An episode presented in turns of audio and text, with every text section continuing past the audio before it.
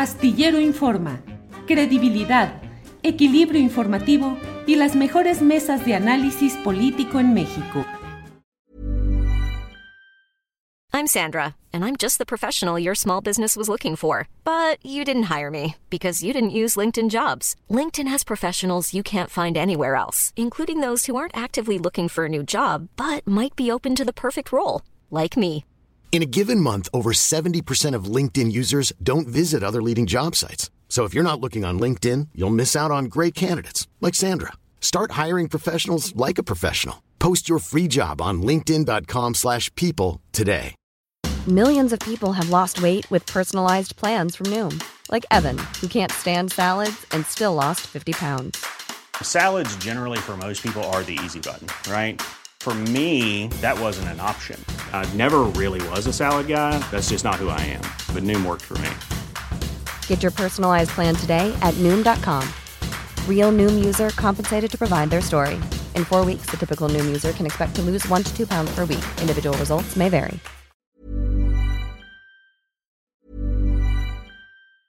In the market for investment worthy bags, watches, and fine jewelry, Rebag is the answer. Rebag is a luxury resale platform where each piece is carefully inspected by experts to ensure quality and authenticity. Use Rebag to buy and sell finds from the world's top brands, including Louis Vuitton, Chanel, and Cartier. Head to Rebag.com to get 5% off your first purchase with code REBAGNEW. Shop today at Rebag.com. That's R E B A G.com. And use promo code REBAGNEW for 5% off your first purchase. Hey, it's Ryan Reynolds, and I'm here with Keith, co star of my upcoming film, If, only in theaters, May 17th. Do you want to tell people the big news? All right, I'll do it. Sign up now and you'll get unlimited for $15 a month and six months of Paramount Plus Essential Plan on us. Mintmobile.com slash switch. Upfront payment of $45 equivalent to $15 per month. Unlimited over 40 gigabytes per month. Face lower speeds. Videos at 480p. Active Mint customers by 531.24 get six months of Paramount Plus Essential Plan. Auto renews after six months. Offer ends May 31st, 2024. Separate Paramount Plus registration required. Terms and conditions apply if rated PG. Pepe, buenas tardes. Muy buenas tardes, Julio, a tus órdenes, como siempre. Pepe, pues ahora sí que ya no sé ni por dónde empezar, porque mira, está lo de estas uh, eh, publicaciones relacionadas con presunta entrega de dinero del crimen organizado a la campaña de López Obrador en 2006 y el tema de este movimiento nuevo eh, del tema de Luis Donaldo Colosio Murrieta, su asesinato y pues revivir la tesis del segundo tirador.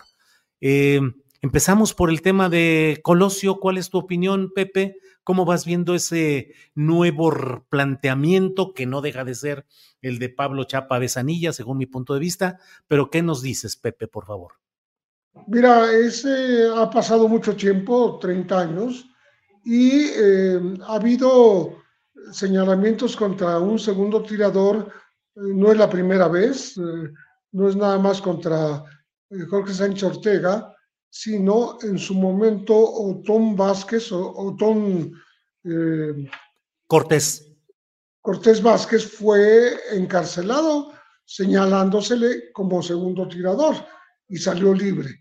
Entonces ahora eh, todo se vuelca contra Jorge Sánchez Ortega, un personaje del CISEN que en efecto estuvo ahí, que eh, se le vio las ropas manchadas de sangre, dice que pasó eh, la gente con el cadáver de, pues no del cadáver, pero ya moribundo, eh, Luis Donaldo Colosio, y lo mancharon de sangre, pero que él iba armado, sin embargo, dio positivo en la prueba de rodizonato, de tal manera que se sospecha que sí pudo haber disparado, sí pudo haber sido el segundo tirador. Mm, hay dos balazos que le dieron a, a Luis Donaldo, no nada más el del cerebro que fue en la 100, que fue pues eh, mortal de necesidad, y uno segundo en el vientre, eh, que pudo haber sido Sancho Ortega o cualquier otro, el que disparó eh, esa, esa segunda ocasión. Ahora, a 30 años, la Fiscalía está buscando a Sancho Ortega, que fue liberado en aquella época, y se dice, se insiste en que fue liberado por conducto o a través de, de, las influencias del entonces operativo del CISEN, que era Genaro García Luna. Entonces, ese es el punto en el que nos encontramos.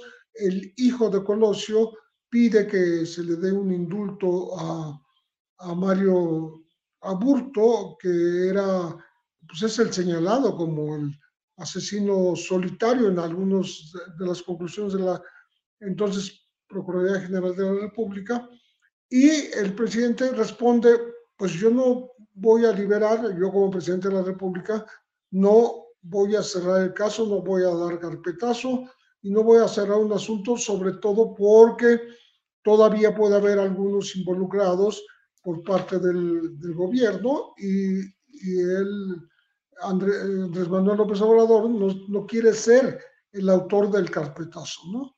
-huh. Recordarás que hubo muchísima gente en la cárcel, Tranquilino Sánchez Venegas, Vicente Mayoral Valenzuela, Rodolfo Mayoral Esquer, eh, José Rodolfo Río Palacio Tinajero, en fin, que, que ya están libres y que no ocurrió nada en todo esto. Se pasó indistintamente de la teoría del asesino solitario, que por cierto avaló Carlos Salinas y avaló el, el periodista Jesús Blanco Ornelas, y también la, la, la, versión de la acción concertada, que avalaron desde eh, Miguel Montes hasta Chapa Besanilla, y al final eh, la cuestión quedó eh, en, en, la oscuridad, ¿no? Porque siendo un asesino solitario se habla de dos disparadores, ¿no? Uh -huh. Esa es la situación eh, sí. a 30 años y a veces la memoria puede fallar, pero han pasado muchísimas cosas, han muerto mucha gente de manera violenta, gente que tuvo que ver con el caso eh, Colosio, pero que el fiscal, el último fiscal, Raúl González Pérez, llegó a la conclusión de que ninguno fue eh, asesinado por motivos del caso Colosio, sino por circunstancias diferentes, ¿no? Empezando por por Federico Benítez, que era el jefe de seguridad de, de Tijuana, hasta um, llegar a, a, al que fue el, el, Ministerio Público de -huh. Colosio, que era el licenciado Romero Magaña. Ahora, eh, Pepe, ¿qué te parece esa, ese, esa nueva colocación del asunto del segundo tirador en el escenario de un año complicado como es en el que estamos cursando, con temas electorales desde luego, pero ¿qué te parece el hecho de recurrir a esa eh, tesis o hipótesis del segundo tirador y ahora incluso vinculándolo con el hecho de que habría sido rescatado por Genaro García Luna, que habría sido en aquel tiempo un joven de 24 o 25 años de edad? A mí me parece eh, que son respuestas muy tardías, ha pasado demasiado tiempo y eh, mm, solamente revuelven un poco las aguas y en, en, este juego me parece muy raro que entre el propio hijo de Colosio. Eh, correcto, él está en su derecho de decir que lo indulten, pero por otro lado, esto le da otra vida al, al tema y vuelve a estar en la palestra, este, sobre todo por el hecho, pues, eh, algo fuera de, de, lo común, de que el propio hijo de la víctima diga que indulten al acusado del asesinato. Eso, eso hace pensar en que se está pues utilizando políticamente otra vez la figura de un hombre asesinado hace 30 años para incidir en las elecciones del 2024. Entonces, no, no, no me parece que sea un asunto estrictamente legal, ¿no? Uh -huh. Y por eso la respuesta del presidente de la República ha sido muy clara. Yo no voy a dar carpetazo porque no quiero incurrir en ningún error a esta altura del partido, ¿no? Entonces, creo que, creo que no venía al caso, ¿no? Había movimientos por la libertad de aborto, pero no desde la familia misma, ¿no? Este, que el, joven Colosio Rojas haga este, esta petición me parece de, pues de lo más eh, inquietante, ¿no? Y que alborota toda la, la cuestión política del 2024. Pepe, y el otro tema que está ahorita en plena ebullición, el relacionado con estas publicaciones en las cuales se habla de la entrega de millones de dólares, cuando menos dos millones de dólares, a la campaña del entonces candidato en 2006, Andrés Manuel López Obrador. Eh, ¿Qué opinas de lo que se está planteando en ese tema, Pepe?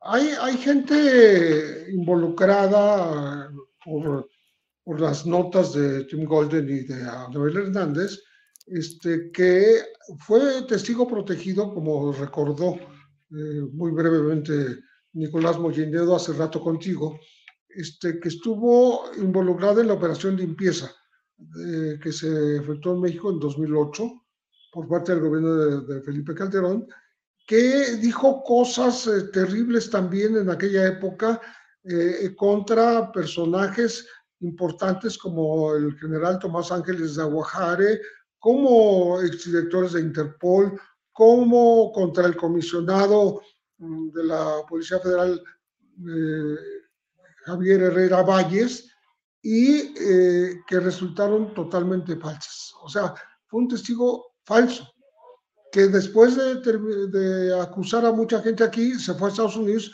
y también se convirtió en testigo protegido. Entonces, eso no da buena espina, ¿no? Por un lado. Por otro lado, Nicolás te está diciendo que él se entrevistó con Anabel en el 2022 y no le preguntó nada en absoluto de esos dineros, como fuera lógico, porque dice ella haber comenzado la investigación en 2019 y 2020, y ya para entonces, pues ya estaba avanzada, ¿no? Eh, esta entrega de 2 a 4 millones de dólares, que como el propio Nicolás dijo, pues eran insignificantes dentro de la, del gasto que se reportó de más de 630 eh, mil millones de pesos en la campaña de, de Andrés Manuel en, esa, en ese año. Y también pues una cantidad ridícula para las ganancias que la propia Anabel reporta de Arturo Beltrán de 400 millones de dólares por año, que son 100 o hasta 200 veces más de lo que dicen que entregó. No hay un testimonio, sino de estos eh, eh, agentes de la DEA que después interrumpieron la investigación, ya no siguieron, ya entraron en una temática de, la elección del 2012 y de rápido y furioso, eh, de tal manera que, la, que eso se abandonó. Es, es una investigación abandonada y se resucita justamente en el 2024. Entonces, este, a mí me parece que no, no, no tenemos más que eh, hacer actos de fe y decir, pues yo sí creo en esta versión, y otros no creen, porque no hay ninguna evidencia. Y repito, ni siquiera la pregunta a quien habría recibido los dineros. A Nicolás uh no se le consultó, no se le preguntó, oye, ¿es verdad esto que ahí en, en Polanco, en Aristóteles 131, recibías dinero. Bueno, ya dijo que no lo recibió ahí y que tampoco conoce el restaurante de carnes de Polanco que dicen en donde habría recibido el efectivo. Bueno, entonces yo lo veo muy endeble, desgraciadamente, porque pues me gustaría que las investigaciones periodísticas siempre tengan un sustento que haga que toda la gente lo crea, lo a pie juntillas y y lo pueda constatar con algún elemento más allá de las pues de las notas de las de las notas periodísticas que, que, que dicen que todo esto pasó este y, por ejemplo la Barbie que nunca mencionó este este asunto sino que la Barbie se dedicó a mencionar el dinero que le daba a Calderón y a Camilo Mourinho y a Costa Chaparro y a Santiago Vasconcelos, pero no, no hablaba del sexenio del, del año del 2006. Y sin embargo, Pepe, veo, leo, escucho una serie de señalamientos en medios de comunicación de México que dan como un hecho, que de manera contundente dicen que hay, eh, eh, prueban en Estados Unidos eh, entrega de dinero del narco a campaña de AMLO en 2006. Es decir, no hay eh, la lectura periodística adecuada de darle el contexto real, porque el propio trabajo de Tim Golden, por ejemplo, pues comienza con interrogación, no lo establece como un hecho contundente y además el hecho de que no alcanzó eh, el nivel de que se procediera una investigación más adelante del propio poder estadounidense, Pepe. Sí, además, exactamente, el Estados Unidos abandonó la investigación. Eh, esta, eh, esta, eh, estas notas periodísticas, en ambas se señala cómo no nada más habría sido, habría llegado dinero a la campaña de Andrés Manuel López Obrador, sino también a la de Felipe Calderón, porque los narcos ponen sus huevos en dos canastas, ¿no? En dos charolas para que para no errar. Y eh, no ocurrió lo que se supone que iba a ocurrir, que iba a triunfar Andrés Manuel López Obrador, sino que perdió por una diferencia mínima que, que provocó todo un, toda una protesta electoral ¿no? en su momento. Entonces creo yo que, que la, hay que ver con, con cuidado estos datos, hay que ver por qué no se publicaron en todo este tiempo. Estamos hablando del 2006, estamos hablando de, años que ya, ya transcurrieron, y cómo ahora resurge una acusación que no la siento eh, tan fundamentada como otras que han hecho estos, estos periodistas que, que mencionamos, ¿no? que han sido muy sólidas y no, no es el caso en, en, en este en este asunto que, que en el cual eh, dicen coincidir solamente porque no se pusieron de acuerdo, eh, pero sale justamente en las mismas horas una investigación y otra, una en, eh, en un medio como la Deutsche Welle, ¿no? Y otro en, en ProPublica, sin ponerse de acuerdo, como que los astros se juntaron ahí, ¿no? Este, bueno, yo dudo de la verdad del fondo eh, de esta información porque los personajes ya demostraron que son capaces de hacer declaraciones falsas sin ningún recato. Bien, pues eh, Pepe Rebeles, como siempre, muy agradecidos de poder platicar contigo, a reserva de lo que desees agregar. Como siempre, muchas gracias, estimado Pepe. No, pues muchísimas gracias a ti por la entrevista y siempre a tus órdenes y al, a las de tu audiencia. Pepe, gracias y buenas tardes. Hasta luego. Para que te enteres del próximo noticiero, suscríbete y dale follow en Apple, Spotify, Amazon Music, Google o donde sea que escuches podcast. Te invitamos a visitar nuestra página julioastillero.com.